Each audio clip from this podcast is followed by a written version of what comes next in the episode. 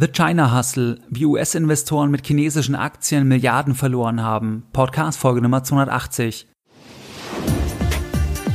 Herzlich willkommen bei Geldbildung, der wöchentliche Finanzpodcast zu Themen rund um Börse und Kapitalmarkt. Erst die Bildung über Geld ermöglicht die Bildung von Geld. Es begrüßt dich der Moderator Stefan Obersteller. Herzlich willkommen bei Geldbildung, schön, dass du dabei bist. Zunächst ein Hinweis in eigener Sache. Am 18.05. findet das nächste Live-Seminar von Geldbildung in München statt. Es ist jetzt noch genau ein Platz verfügbar. Wenn du am 18.05. in München noch dabei sein möchtest, du lernst an diesem Tag die Dinge, die du wirklich wissen musst, wenn du dein Geld erfolgreich in Eigenregie verwalten möchtest, dann geh bitte baldmöglichst auf geldbildung.de slash Seminare. Dort kannst du dir den letzten verfügbaren Platz für den 18.05. sichern. Des Weiteren steht jetzt noch ein weiterer Termin fest, und zwar der 8.6. in Berlin. Dort findet das Seminar im Steigenberger Hotel am Kanzleramt statt, das heißt direkt am Bahnhof und auch dort kannst du dir unter geldbildung.de slash Seminare deinen Platz sichern. In der heutigen Podcast-Folge Nummer 280, da möchte ich mit dir über einen interessanten Dokumentarfilm sprechen, den ich kürzlich angesehen habe, und zwar über den Film The China Hustle. Bei diesem Film, da geht es um chinesische Aktien, es geht um Milliardenverluste, es geht um US-Investoren, es geht letztlich um eine Betrugsmasche und es ist sehr, sehr spannend, was wir als Privatanleger, was wir als Investoren von dieser Geschichte lernen können. Das heißt, die Erkenntnisse von dieser heutigen Podcast-Folge, die helfen dir auch, dass du selbst zukünftige Vorschläge im Anlagebereich, dass du die besser evaluieren kannst. Kann es sein, dass dort irgendwas nicht stimmt? Kann es sein, dass ich da noch auf andere Punkte achten muss, auch wenn es viele Signaling-Effekte gibt, die erstmal suggerieren, dass diese Anlage sehr, sehr toll sein sollte, kann es trotzdem sein, dass da irgendwas nicht stimmt. Das heißt, das wird dir auf jeden Fall diese Folge mitgeben, auf was du noch alles achten musst, gerade wenn du auch mal irgendwie etwas Exotischeres machen möchtest im Anlagebereich. Um was geht's jetzt bei dieser Dokumentation? Bei dieser Dokumentation, da geht's um die Zeit nach der Finanzkrise. Das heißt 2008, Finanzkrise, das heißt Platzen von der Immobilienblase, da haben viele Anleger Verluste gemacht, sei es jetzt im Aktienbereich, weil auch die Aktienmärkte massiv gefallen sind, oder sei es auch im Immobilienbereich, weil die Bewertungen massiv gefallen sind, einfach durch das Platzen der Immobilienpreisblase in den USA.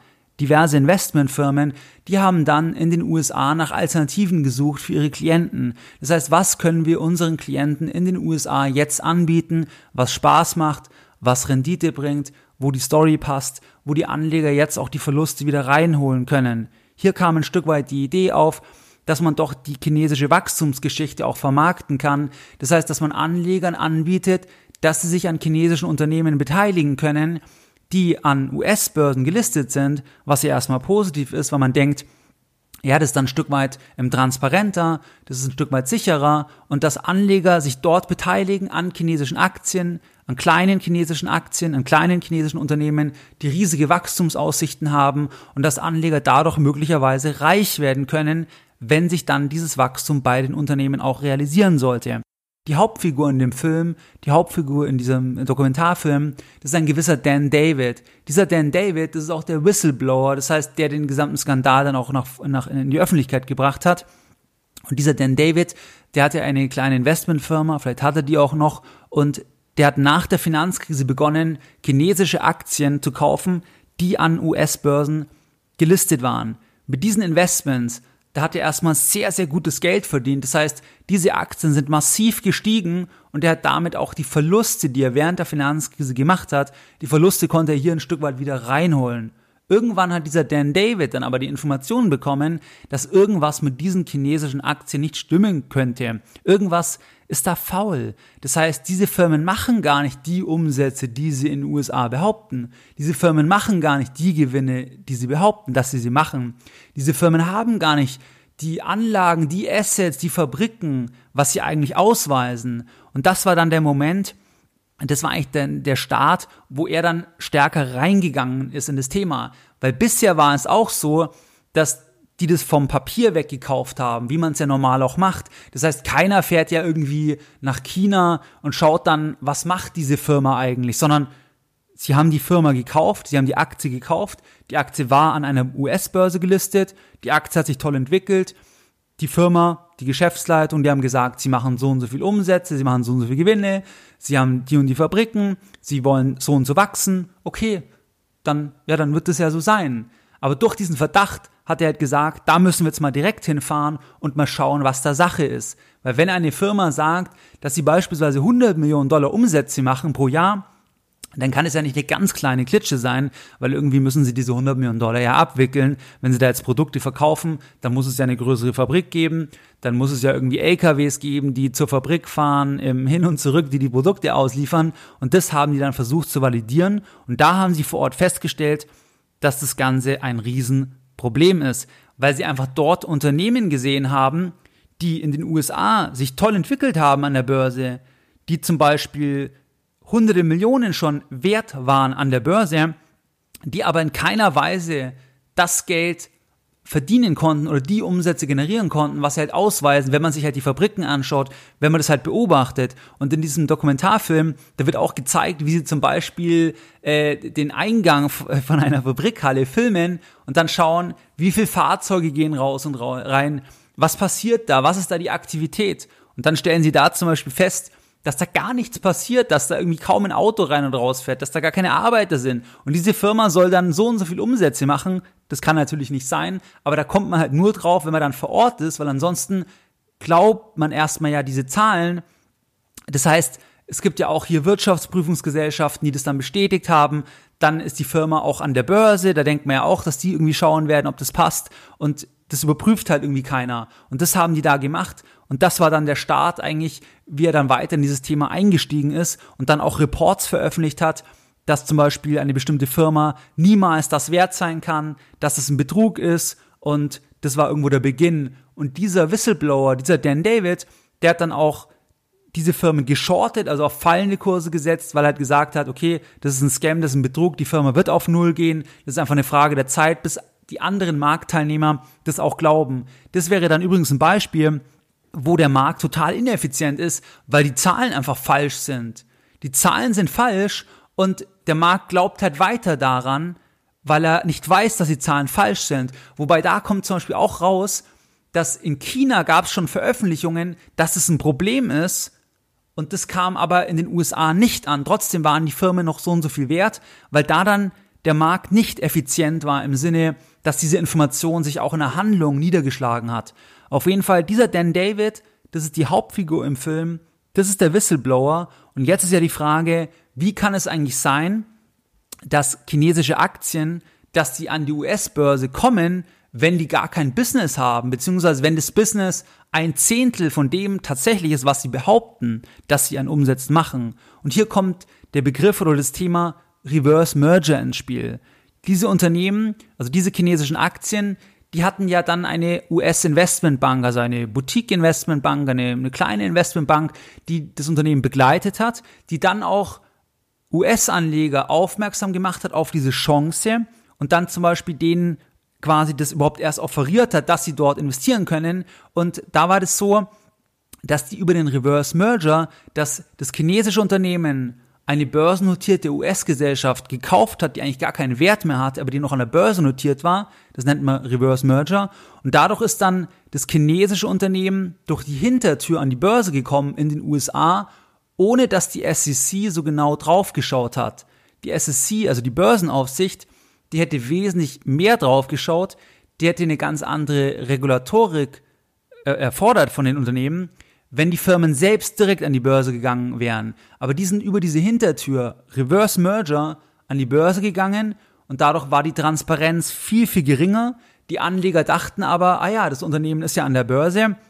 Das wird ja dann passen, weil wir haben ja hier SEC, US-Börse, US-Börsenaufsicht, das passt ja dann alles. Aber das war halt durch die Hintertür.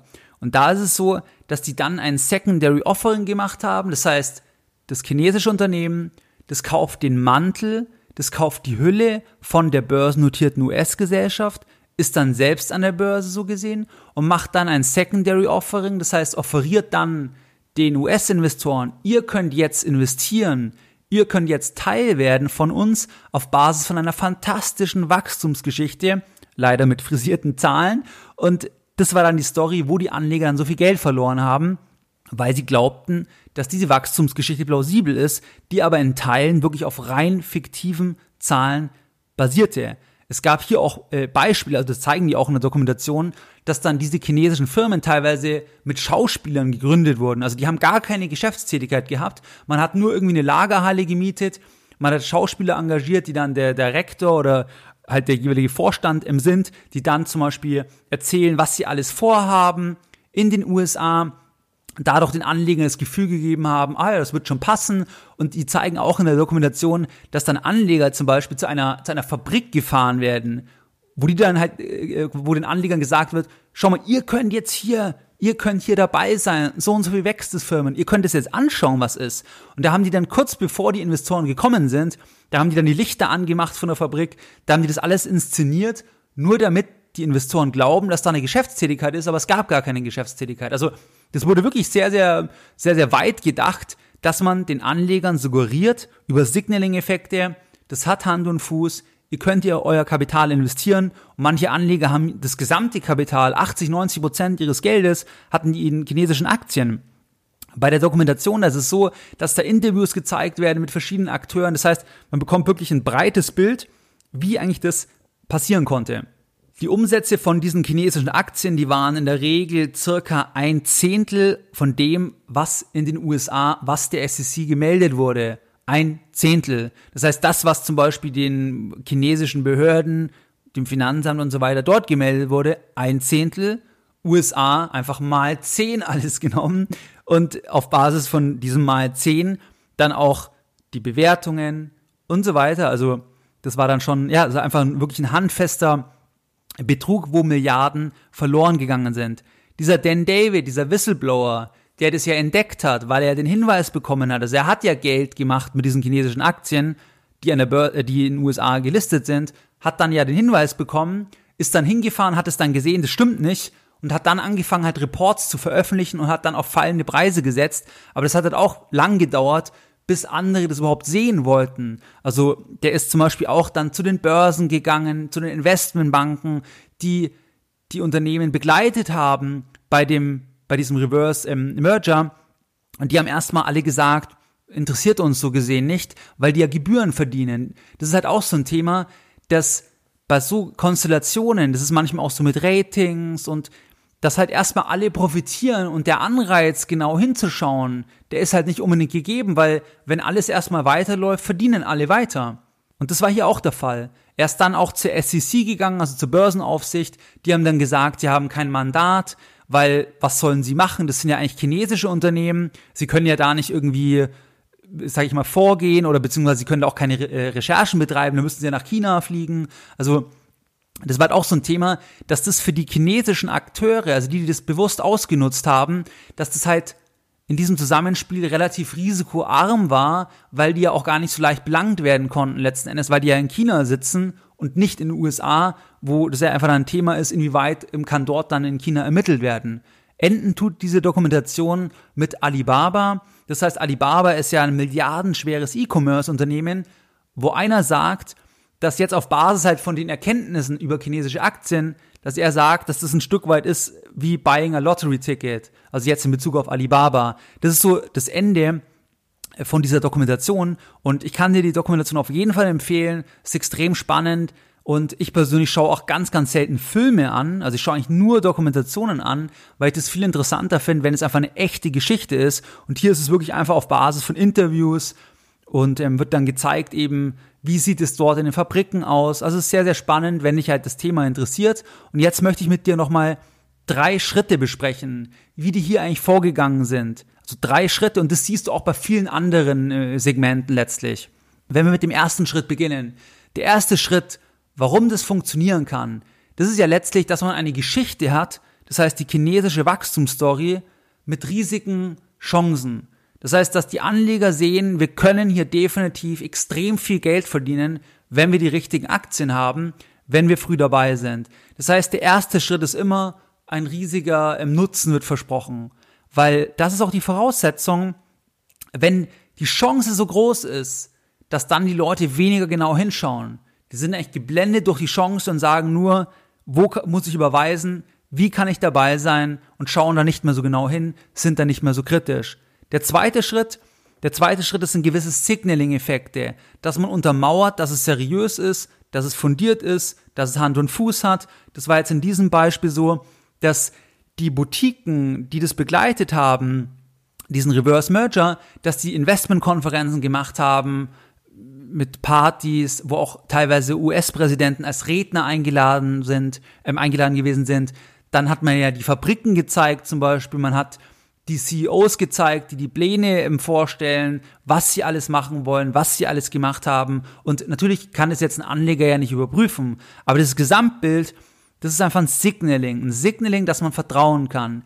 Dann auch das Thema SEC dass man sagt, das sind ja Aktien, die in den USA gelistet sind. Das sorgt ja auch für Vertrauen, weil man ja sagt, die Börsenaufsicht, die machen das schon, die wissen das schon. Also das ist ein weiterer, ein weiterer Signaling-Effekt, wo den Anlegern ja vielleicht nicht das mit diesem Reverse Merger bekannt war, dass dann die Transparenzerfordernisse geringer sind. Also ist auch ein Signaling.